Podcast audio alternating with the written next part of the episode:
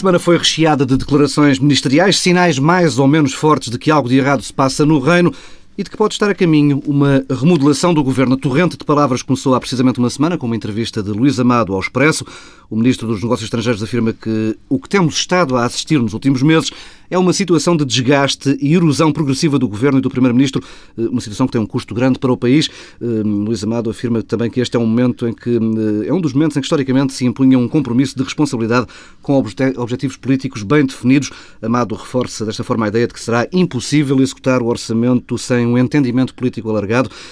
O ministro dos Estrangeiros, aliás, sublinha a situação aberrante do país que, num momento de crise, vive com um governo sem apoio maioritário no Parlamento. Luís Amado afirma ainda que estava disposto a ceder o lugar dele para mais facilmente um, se encontrar uma solução de estabilidade governativa e chega mesmo a confessar que a principal missão dele no governo, assegurar uh, a Portugal um assento no Conselho de Segurança das Nações Unidas, essa missão está cumprida.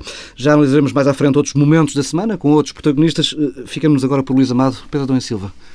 Palavras. Uh... Amaste as palavras de Luís Amado, Pedro Adão e Silva. Eu acho que a situação um, dos dois ministros de Estado, e não apenas Luís Amado, Luís Amado e Teixeira dos Santos, um, é muito difícil, é, é quase insustentável para o Primeiro-Ministro. Uh, eu diria que uh, o que assistimos foi quase a pedidos públicos um, para sair do governo. Hum. e neste momento a situação, é, a questão é saber se eh, Sócrates remodela numa tentativa de não ficar eh, muito fragilizado por esta situação, eh, ou se não remodela e fica irremediavelmente fragilizado. O problema é que remodelar nesta fase também não parece que seja uma solução uhum. viável. Portanto, tudo são soluções é tudo inviáveis. É muito, é muito grave. Eu acho que é também sintoma do estado em que estamos. Luís Amado fala da erosão do governo e do primeiro-ministro só num contexto de enorme erosão do governo do Primeiro-Ministro. É, é quando o Ministro de Estado. Não, o Ministro de Estado eh, diz isso eh, e dá eh, esta entrevista, e, portanto, há margem para que ele dê uma entrevista deste tipo.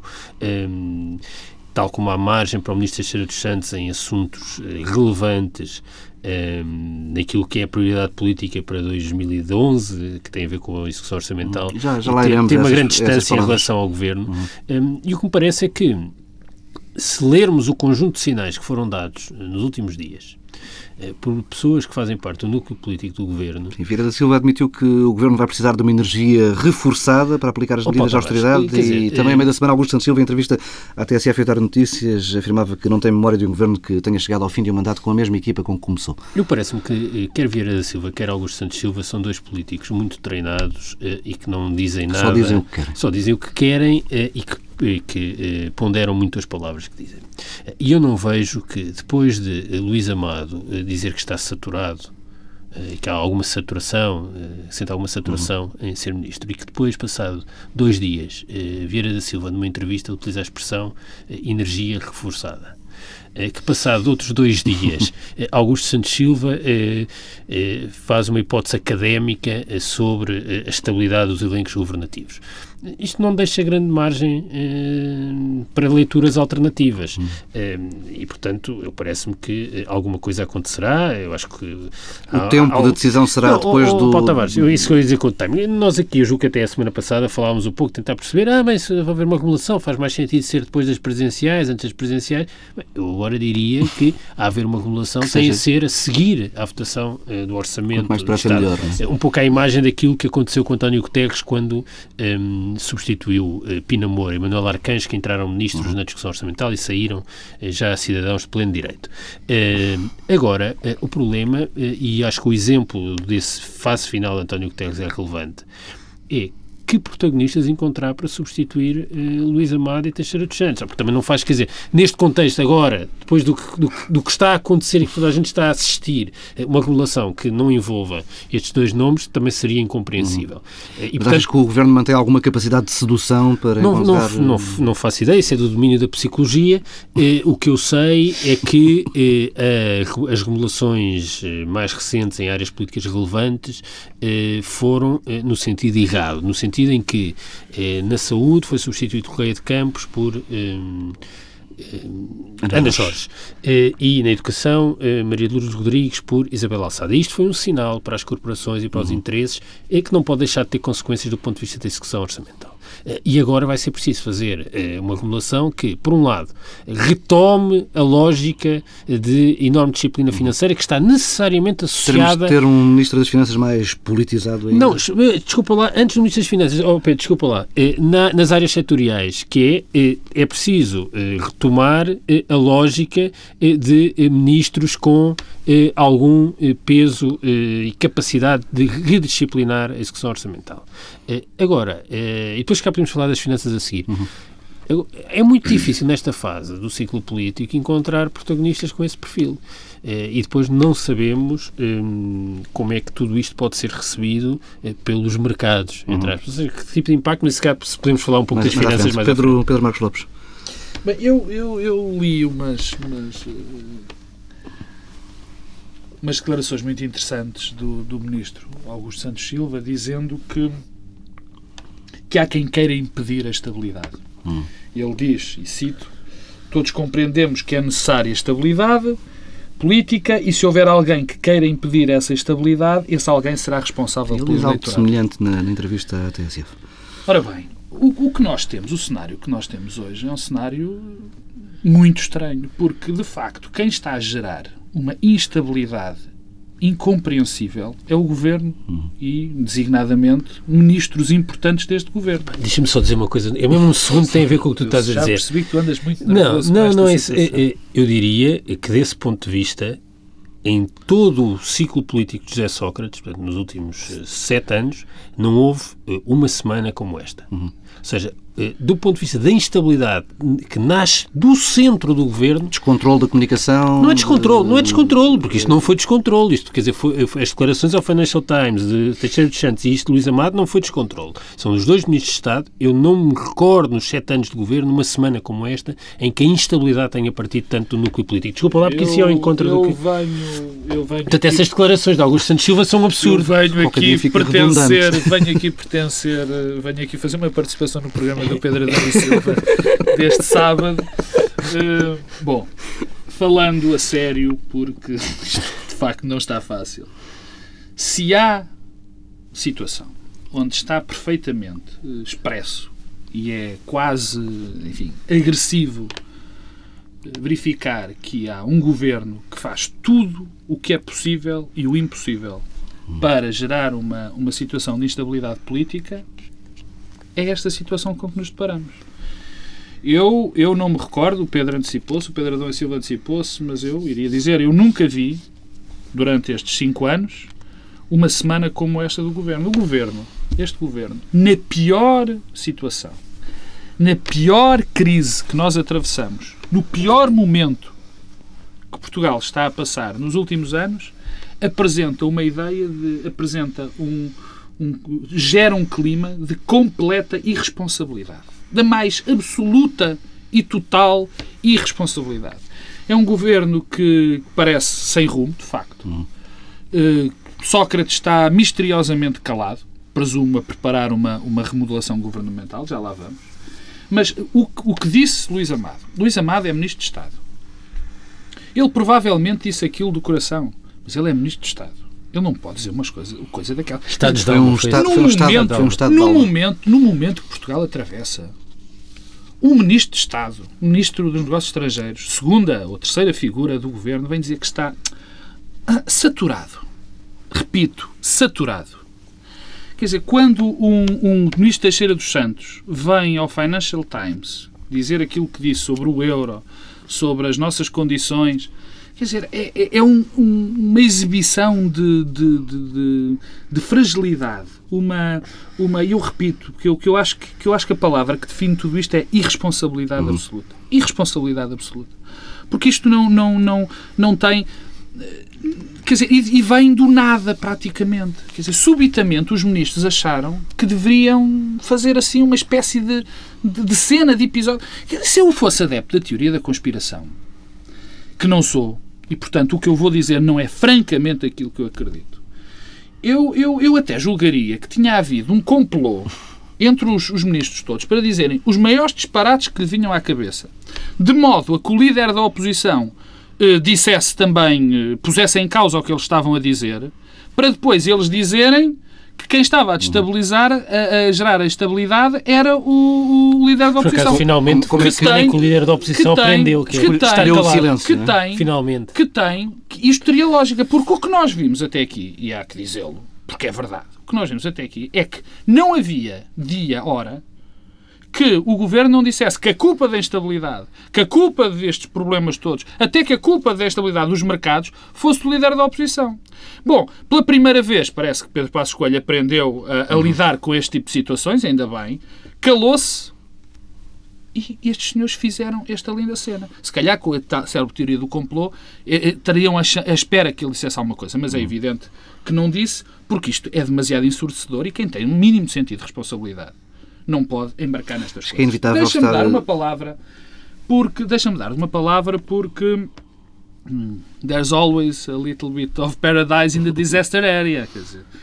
E é, é estrangeiro. Ah, traduz, há sempre um bocadinho de paraíso na, uma homenagem à Cimeira na zona, uma homenagem à Cimeira Nato. E Vieira da Silva, que cada vez mais parece a única voz responsável e minimamente hum. lúcida dentro deste dentro deste manicômio que se transformou completamente o governo, vem dizer uma coisa que é, que é transparente e que é a, a única coisa que há para dizer, que é temos que ter energia reforçada e temos que reforçar a, a nossa uhum. capacidade de concretizar medidas. E não vem embarcar na história do costume do Augusto Santos Silva o ministro Augusto Santos Silva, que eu não percebi ainda, francamente, que tipo de ministro é, porque eu não vejo a fazer nada que não sejam declarações de estapafúrdias. Que vem dizer, atenção, que, que há instabilidade, quem gerar instabilidade é responsável pelo eleitorado, como eu comecei por dizer. Pois é, pois é. Tem sido o Partido Socialista e, neste momento, o, o governo que o tem feito.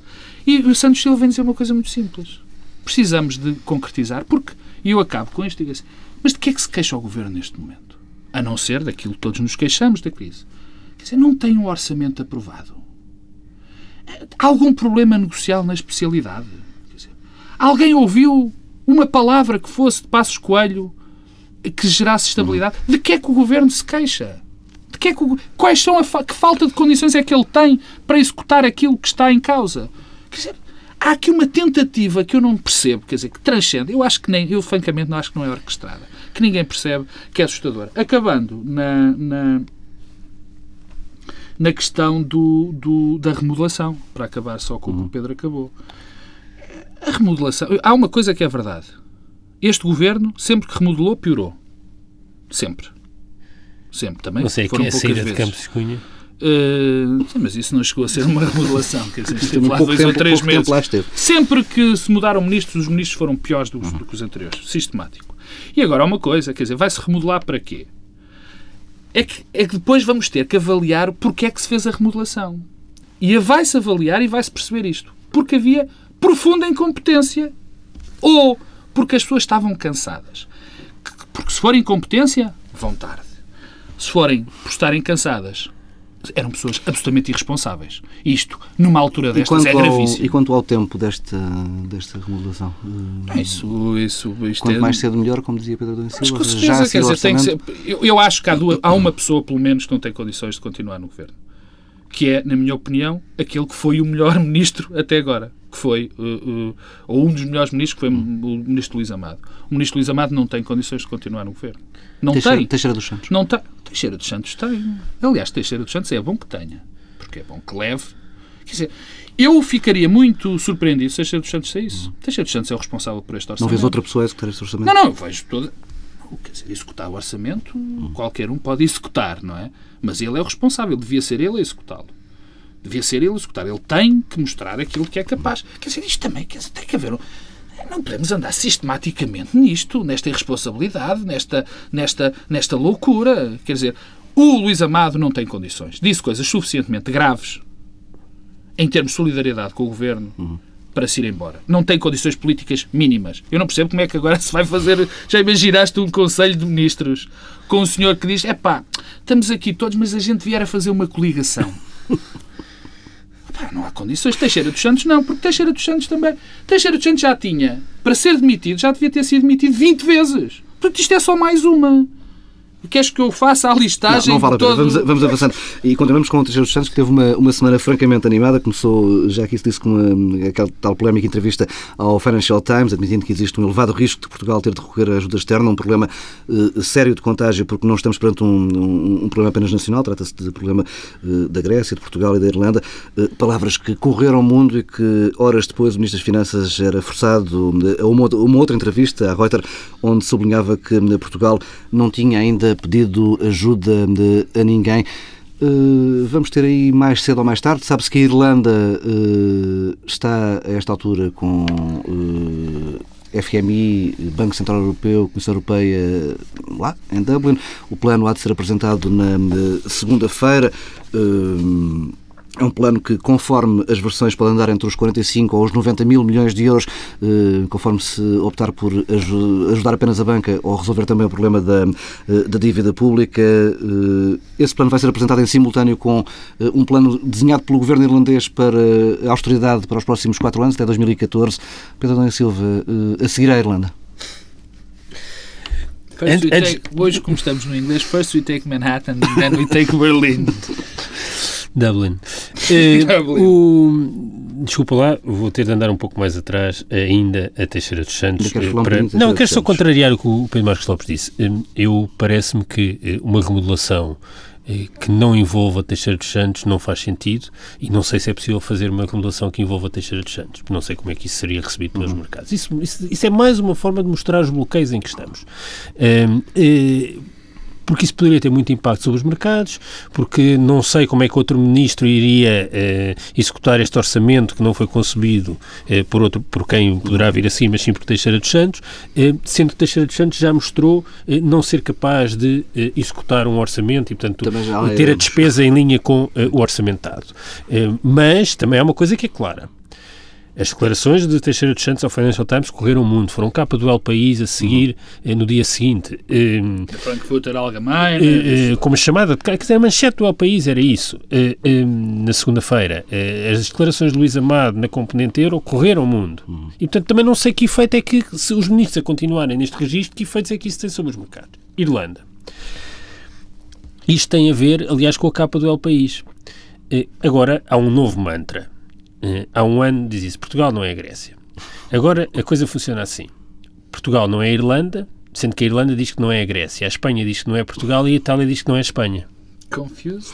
Uh, isto é, do ponto de vista uh, do médio prazo, da estratégia dos países da periferia da zona euro, um suicídio coletivo. nós somos a Irlanda. O que os países da periferia deviam estar a dizer é nós somos a Irlanda. E ou se resolve, eh, do ponto de vista estrutural, eh, a situação das periferias... Nós não somos a Irlanda, nós somos a Europa. E, e, é, não, no sentido em que é, é, é, é, para mim claro que eh, há especificidades nas fragilidades económicas e financeiras de cada um. Hum. Eh, a Grécia tinha um problema de fraude nas contas públicas, a Irlanda um, um, problema de sistema financeiro, a Portugal eh, um problema de crescimento, de potencial de crescimento medíocre, a Espanha, a Espanha um problema de bolha imobiliária, a Itália um problema de dívida pública enorme que não se sabe bem onde é que acaba. Mas, para além disto, continua a haver um problema sistémico ao euro. E ou esse problema é atacado, ou o efeito dominó será uhum. imparável. E, portanto, eh, hoje nós dizemos que não somos a Irlanda eh, e que somos diferentes da Irlanda e Espanha, e Espanha diz que é diferente de Portugal. Mas eh, quando a Irlanda cair, entre aspas, eh, as baterias estarão todas apontadas para Portugal. E ainda não percebi nenhum argumento racional que me explique porque é que, se houver eh, apoio do fundo à Irlanda, isso acalmará a pressão eh, dos mercados sobre Portugal. Pelo há, contrário, mesmo, acho que aumenta os incentivos. que se houver eh, ajuda à Irlanda e a Portugal, que acalmará a pressão sobre, Espanha. Espanha. Eu não percebo, acho que isso cria um incentivo para que os mercados apontem e queiram garantias Cada também mais, em relação eh, ao país seguinte eh, na linha. A menos exposição ao risco por parte dos credores. Isso, isso, dá, isso dá origem a isso, porque se tu diminuis, se desculpa interromper-te, se diminuis o, o, o teu peso ao risco, se diminui o risco da, da, da Irlanda, mais diminui o risco de Portugal, porque não estão tão expostos ao risco Não, mas em todo o caso, os, os investidores podem querer ter garantias ah, é superiores eh, para, os, para os países que vêm assim. Não vejo o risco não. está menor. Sim, mas enfim, não, não, esse não é o cerne do teu... Eh, eh, mas em todo o caso é preciso um problema sistémico para a zona euro que passe por combinar eh, maior disciplina orçamental, de correção dos desequilíbrios nas suas singularidades nos vários países da periferia, eh, mas ao mesmo tempo que isso tenha maior eh, cooperação fiscal, no sentido não apenas orçamental, mas do conjunto dos, dos equilíbrios macroeconómicos. Enquanto a Europa não avançar nesse sentido, não vale a pena ter ilusões. Nós somos a Irlanda e, portanto, mais vale que os países do Sul, em vez de estarem a dizer do lado é pior que nós e apontar o dedo deles é que vem a seguir, percebam que isso pode funcionar com um balão de oxigênio no imediato uhum. e ganhamos aqui uns meses. Mas a seguir o problema vai ser com, com eles e, portanto, isso é preciso ser Posso resolvido. Eh, não vejo nenhum passo nesse sentido e, portanto, o cenário, a meu ver, é muito negro. Pedro Marcos nós, nós, vamos, nós, nós vamos nos repetir, eu vou-me repetir um, um bocadinho em relação a isto que o Pedro disse, eu concordo basicamente com, com grande parte, ou pelo menos com uma parte que o Pedro disse. Eu não concordo que nós somos a Irlanda, como eu já referi, nós somos a Europa e nós temos que resolver. Não, nós problema. no sentido figurativo. Eu percebo bem o que tu queres dizer. Uh, uh, nós somos a Europa, porque é evidente que todo, todos, to, todos os países da Europa têm problemas diferentes. O Pedro esqueceu-se de dizer, e foi obviamente por esquecimento mesmo, que nós tínhamos um problema maior na, na questão da dívida pública do que os outros. Da dívida pública, Aliás, não. A questão, tem, por exemplo, tínhamos um maior. Da despesa, desculpa, ah, da despesa pública, uh, maior, um problema maior de despesa pública do que a Grécia e com a Irlanda, por exemplo. Uhum. É? De despesa pública de, de despesa Irlanda? pública em, em relação ao, ao em relação ao, ao, Ai meu Deus, como eu estou. Ao produto. Ao, ao PIB. Ao PIB. Temos um, um, um, problema desses, maior do que a Irlanda e do que a Grécia. Porque, quer dizer, mas não, não, não interessa ir neste momento aos pormenores. E realmente. Não, deve-se tratar, dos, um, deve tratar não, dos pormenores. Cada país deve tratar dos seus pormenores, mas, não, mas não podem fazê-lo sem a é Europa. Está, aí é que está. De facto, há um conjunto de pormenores que os países têm que ser tratados. Eu não, não vou voltar à lenga-lenga, que já disse várias vezes, sobre os problemas do nosso país, de crescimento e de dívida pública Agora, o Pedro disse uma coisa em relação aos países da periferia e, e ao resto da Europa. Só que, por muito que nós andemos, por muito que nós tentemos arranjar um acordo global, por muito que nós tentemos fazer com que a Alemanha, entre aspas, eh, eh, ganhe juízo, que, que haja um tipo de acordo, vamos sempre parar ao mesmo sítio. A Europa tem um problema político sério e evidente que tem de resolver. Não há outra forma. Não há outra forma de resolver esse problema.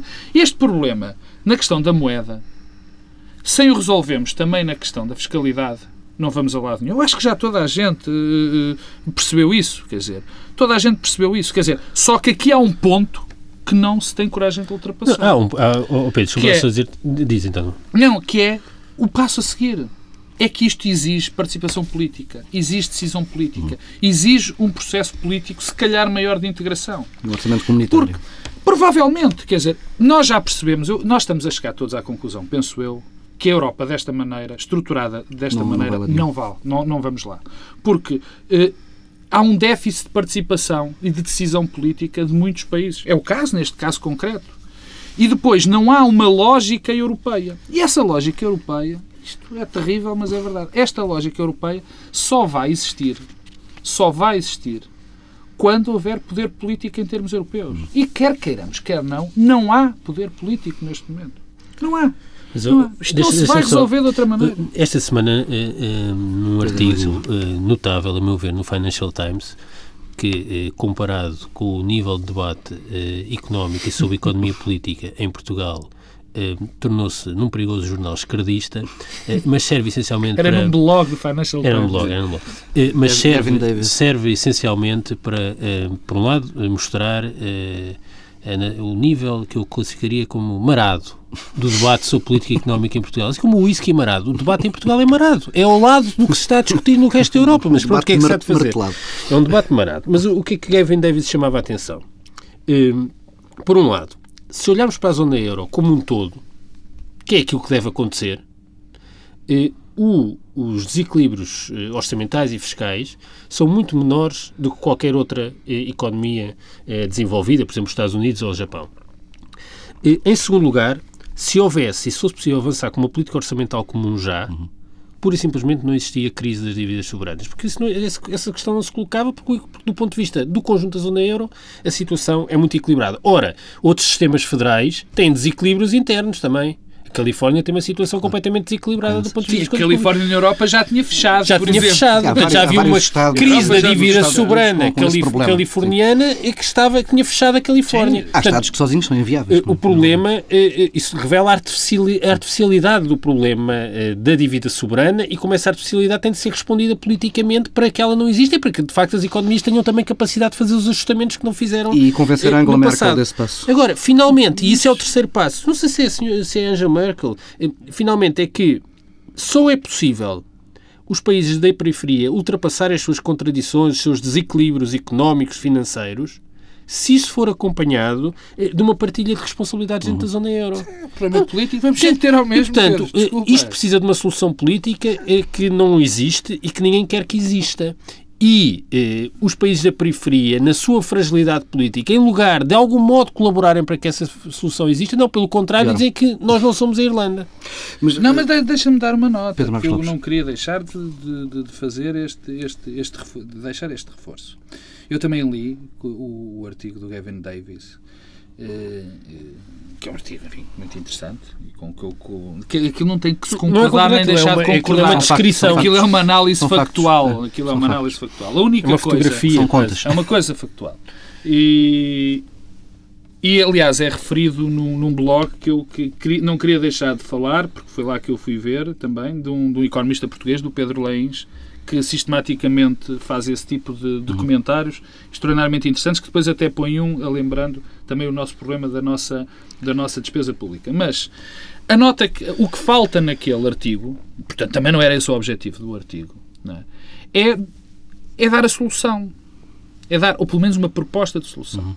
E quando nós pegamos naquilo e vemos o que é que ali está em causa, bem, se há um desequilíbrio, se a zona euro estaria tudo resolvido se estivesse junta. Se está muito melhor que os Estados Unidos e que outras zonas. O que é que falta? O que é que falta? Falta a parte política. Falta a parte política. E falta a participação política. Eu, por exemplo, eu não entro muito nesta história, nesta história, peço desculpa, que, que o Pedro diz, da questão, da, da, questão das zonas da periferia, os países da periferia se unirem, terem uma participação política. Eu acho que ou temos um entendimento europeu e global daquilo que queremos fazer e fazemos e fazemos eh, disso de forma democrática ou então, não, quer dizer, a Europa assim não vai funcionar. A razão, se calhar, tem Teixeira dos Santos. Quer dizer, não vale a pena estamos mais. Bem, mas enquanto, enquanto essa decisão vai e vem, mantemos-nos sob folgam pressão. Costas, e há, e há, não, no caso concreto, e há, não e há casos, nada, há casos curiosos, como por exemplo este, esta semana, a Simpor, uma empresa portuguesa, colocou dívida no mercado a juros mais favoráveis do que o país onde está instalada. Bem, esta semana foi conhecido o plano do governo para compensar o é buraco de 500 milhões de euros destapado pelo acordo com o PSD. Dos Santos anunciou cortes de 10% em despesas como limpeza, higiene e conservação de bens, corte de 20% em combustíveis, material de escritório, de transporte e publicidade, apenas como, como exemplo, e diversas cativações que podem chegar aos 60% de, de valores orçamentados em diversas áreas. Está ainda previsto um corte de 80 milhões de euros nas indenizações compensatórias eh, a diversas empresas do setor empresarial do Estado, eh, sendo que do lado da Receita algo que já era esperado, que vão avançar algumas concessões eh, que vão render ao Estado cerca de 80 milhões de euros. Pedro Domingos Silva, aqui uma palavra que me deixa um pouco preocupado, cativações. É que este ano não correu... As palavras. que acabei de dizer? Tudo que tu disseste, fico muito preocupado. Porquê que eu fico preocupado? Bem, eh, primeiro, eh, isto revela que não havia margem eh, para mais aumento de impostos, coisa que foi sugerido por Teixeira dos Santos no dia da assinatura do acordo, prontamente desmentido por Francisco Assis, e, portanto, esta ideia das contradições internas não nasceu propriamente com a entrevista ao Financial Times. Não havia margem para cortes nos agregados mais significativos da despesa, porque isso não acontece, e o que temos é cortes em rúbricas onde os cortes já eram brutais uhum. no orçamento. Eh, eu fico, eh, mais uma vez, eh, com enormes inquietações sobre a possibilidade de concretizar, de facto, este orçamento. E o que isto revela é... Não estás nada inquieto. Tu sabes, tu sabes, como todos nós sabemos, que este orçamento não vai... Que, que estes, e, portanto, isto mostra como esta, esta negociação de há 15 dias ou 3 semanas, que foi mais um... Mais, é absurdo por cima do absurdo. Uhum. E, portanto, o que, o que, o que a negociação conseguiu foi dificultar a execução eh, orçamental para 2011. Esta, esta ideia de que era preciso agora, de repente, num orçamento ultra restritivo, agora vamos arranjar aqui mais 500 milhões. Sobre as questões concretas, eu não consigo perceber eh, como é que as indemnizações compensatórias às empresas, ao setor empresarial do Estado vão diminuir ainda mais do que já, vão, já, do que já uhum. estava previsto. Eh, é para os transportes. Eh, o dinheiro, para deixar de entrar, tem de entrar por outro lado. As empresas não se podem endividar mais, portanto, vão aumentar as tarifas. Então, que seja e, dito. E verbas cativadas é uma coisa os preços que de utilização para o utilizador. Não ah, eu, eu, não, eu não vejo mal nenhum. As coisas têm de ser ditas e, portanto, estas, estas, estes cortes, as indemnizações, como é que vai acontecer? Uma maior, eh, uma maior contribuição da conta da Segurança Social, a sério. Eh, na semana em que soubemos que o cenário eh, para o desemprego não está eh, em linha com a realidade uhum. e, portanto, isso não deixará de produzir efeito eh, na despesa com subsídio de emprego.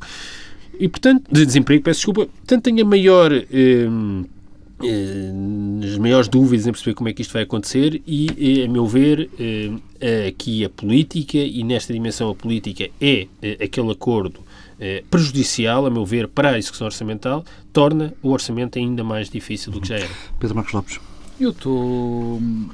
Eu ainda sou um cidadão que confia que as pessoas que são que foram designadas ministros e que negociaram o orçamento fizeram-no de uma maneira séria e que acham que conseguem cumprir. Mal era se eu achasse que o governo assinou um documento que acha que não consegue cumprir. Eu, eu, eu acho falo que de, preocupação cumprir. à volta da palavra cativação, porque eu lembro que no ano passado fiz uma entrevista à Teixeira dos Santos no final de, de, de, do debate orçamental e onde essa palavra foi referida diversas vezes é. e a despesa esteve longe de estar controlada. Não é? Aliás, falar de despesa, controle de despesa e depois colar lá a Teixeira dos Santos já é assim uma, uma coisa muito estranha, quer dizer, porque ainda estamos, quer dizer, se eu também gostava que Teixeira dos Santos ficasse, porque alguém tem que ser responsabilizado pela, pela execução orçamental do ano passado que andamos, já, agora já, deste, deste a atualidade política é assim, vamos chutando as, deste ano, vamos chutando as coisas para a frente. Quer dizer, e ninguém ainda nos vai dar uma explicação séria, concreta. O que é que se passou? Certinho, preto no branco. Nada. É a saúde. É um descontrole na saúde. Nada. Quer dizer, eu acho que quem descontrola, quem deixa descontrolar desta maneira, acho que tem o um mínimo, o mínimo que pode fazer é ter aprendido a controlar e, neste momento, eh, executar o orçamento, que é um orçamento que deve, que, que, que tem lógica, que, que, toda a gente achou que era capaz de executar e, portanto, há que executá-lo. Agora, se eu acho que este governo vai conseguir atingir os objetivos, Eu acho que não. Bem, vamos avançando para o, para o último tema. Esta semana regressaram. Mas não é por causa dos objetivos, é por causa da competência. Atenção. Fica sublinhado. Sim, sim. Regressaram as escutas, agora em versão mais tipo ouvido encostado à porta. Trata-se de uma conversa entre Edith Estrela e Armando Var, uma transcrição que consta do processo de face oculta e que revela, traços gerais, eh, que a delegação de eurodeputados socialistas funciona quase como um saco de gatos, mas isso aqui pouco interessa. Eh, Pedro Marcos Lopes, como é que uma escuta com este teor, o que é que é, que é o que é que este pedaço de papel está ainda a fazer uh, num processo como o Faça Oculta? Olha, hum, eu e o Pedro Adão e Silva já falamos muitas vezes disto, do problema das escutas hum. e desta divulgação. Eu, a mim assusta-me o número de vezes que eu e ele já falamos disto. Primeiro. Em segundo, sempre em circunstâncias piores. Sempre em e, e era exatamente isso que eu ia dizer. E cada vez que falamos disto, piora. Pior. A iniquidade, o perfeito nojo, a ignomínia que o Correio da Manhã fez naquele dia não é admissível. Quer dizer, em nenhuma sociedade. Isto não tem a ver com problemas. Tem muito mais a ver com problemas de jornalismo, tem muito mais que ver com problemas de justiça ou de política. Tem a ver com os nossos valores, com a sociedade que estamos a construir, com aquilo que nós queremos. Uhum. Nós vimos umas escutas, foram postas umas escutas que não deveriam sequer existir, porque aquilo não tem qualquer tipo de valor, nem criminal, nem político, nem nada. Para já não deviam existir. Portanto, alguém na justiça, alguém na justiça se esqueceu uhum. de destruir coisas perfeitamente irrelevantes. Em segundo lugar, as mesmas pessoas da justiça transmitiram essas coisas irrelevantes. Conversas entre pessoas. Do género, eu estou a telefonar ao Paulo Tavares e dizer o Pedro Adão e Silva é muito feio. Isto passa. Não é isto que está aqui em causa. Portanto, o segundo nível é as pessoas que transmitiram isto. E depois o jornalista, um jornalista, que eu não lhe posso dar o nome de jornalista, que põe isto no jornal. Portanto, atingiu-se todos os níveis. A segunda coisa é eu verificar que existiram pessoas visadas naquela, visadas não, de que se falava naquelas conversas, que, se, que reagiram e que se deram ao desplante de falar sobre valorizar as próprias escutas a valorizar. Hum. Isto, de facto, estamos a atingir o nojo absoluto. Pedro Silva. Eu recordo que aqui há um ano atrás, talvez por coisa do género, eh, o ministro Vieira da Silva falou em espionagem política uhum. e foi muito mal recebido. Uma grande indignação, espionagem política nas escutas da face oculta. Uh, eu diria é, aquilo que temos. Deixa-me repor a verdade, o Ministro Vieira Silva falou em espionagem política dias depois de tu teres falado em espionagem ah, política aqui no Bloco Central. É verdade, é verdade. Então eu falei de espionagem política. é, há muita falta de memória. É, Coelho volta, estás perdoado. Eu diria é, que o que ficámos a saber é que afinal há coscovilhice política, que é outro patamar é, da coisa. Sim, as escutas estão é, num nível diferente. Deixa-me interromper e que isto não é coscovilhice política, isto é não, isto torna a, vida em comunidade inviável. Inviável. Se as, se as, conversas telefónicas, que são criminal e politicamente irrelevantes, bem, eu já considerar o politicamente relevantes como sendo suscetível de qualquer tipo de escuta e transcrição já é gravíssimo. É, claro. Mas é que estamos perante esta escuta em concreto, que foi, trans, que foi publicado no Correio da Manhã, é, é politicamente irrelevante e criminalmente irrelevante. E, portanto, é preciso saber Primeiro, como é que isto foi transcrito? Como é que é possível isto constar de um processo? Como é que é possível isto ter chegado uh, a um jornalista, entre aspas, porque quem publica uma coisa destas não é jornalista, uh, e, e, sair num jornal e uma, um, com umas folhas de papel que publicam uma coisa destas não, não, não configura uh, um jornal. Primeiro lado, portanto, há aqui uma face oculta. Há uma face oculta, que é do, a coligação perversa e que destrói e está a destruir a democracia portuguesa entre péssimas investigações e jornalismo de sarjeta. E, portanto, ou se quebra a espinha a esta face oculta, ou isto está completamente condenado. Hum. Em segundo lugar, eh, a reação.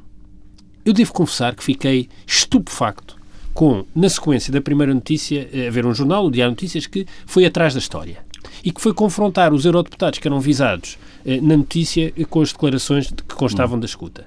E que Ana Gomes tenha eh, dito que lhe tinha dado vontade de rir. A mim dá-me vontade de chorar eh, que Ana Gomes lhe dê vontade de rir eh, uma escuta eh, deste tipo aparecendo num órgão de comunicação social. E, portanto, a única coisa que eu esperava de alguém que fosse convidado a reagir era ou dizer não digo nada, ou indignar-se violentamente, violentamente com, com o facto disto estar, estar a aparecer. E, portanto, ou invertemos esta tendência e ou há aqui uma mobilização eh, na sociedade portuguesa, no conjunto dos partidos, nos atores sociais, nos operadores judiciais, nos jornalistas, contra estas eh, sistemáticas violações dos direitos mínimos é de cidadania, ou pura e simplesmente infâmia. estamos a caminhar eh, para um país onde de facto não dará eh, nenhuma vontade eh, de eh, viver e muito menos de rir Posso, deixa-me deixa deixa só Estamos acabar uma coisa. Eu, eu, ah, nós vivemos nós vivemos uma época, nós estamos a viver momentos onde há uma violenta crispação política, uhum. onde, há, onde há trincheiras, onde a direita está no, de um lado, a esquerda no outro. Isso não tem nada a ver e com é isso. Bom, e é bom que as pessoas tenham a noção de que isto não tem nada a ver com política. Isto não tem nada a ver com debate político, com luta política. Uhum. Isto é um nojo, é uma ignomínia, é um ataque tão feroz aos mais básicos direitos das pessoas ao mais básico Estado de Direito, que assusta. Quer dizer, nós estamos em presença. Para as pessoas que nos ouvem perceberem, é tão fácil como isto. É um amigo telefonar a outro amigo e falar do cabelo, de que ela fala demais. Isto vir, poder vir no jornal. Isto não tem nada a ver com política, isto tem a ver com valores. tem a ver com a possibilidade a de haver uma vida em comunidade. Exato, estamos a destruir isto tudo. E fica por aqui esta edição do Bloco Central. Regressamos na próxima semana, à mesma hora.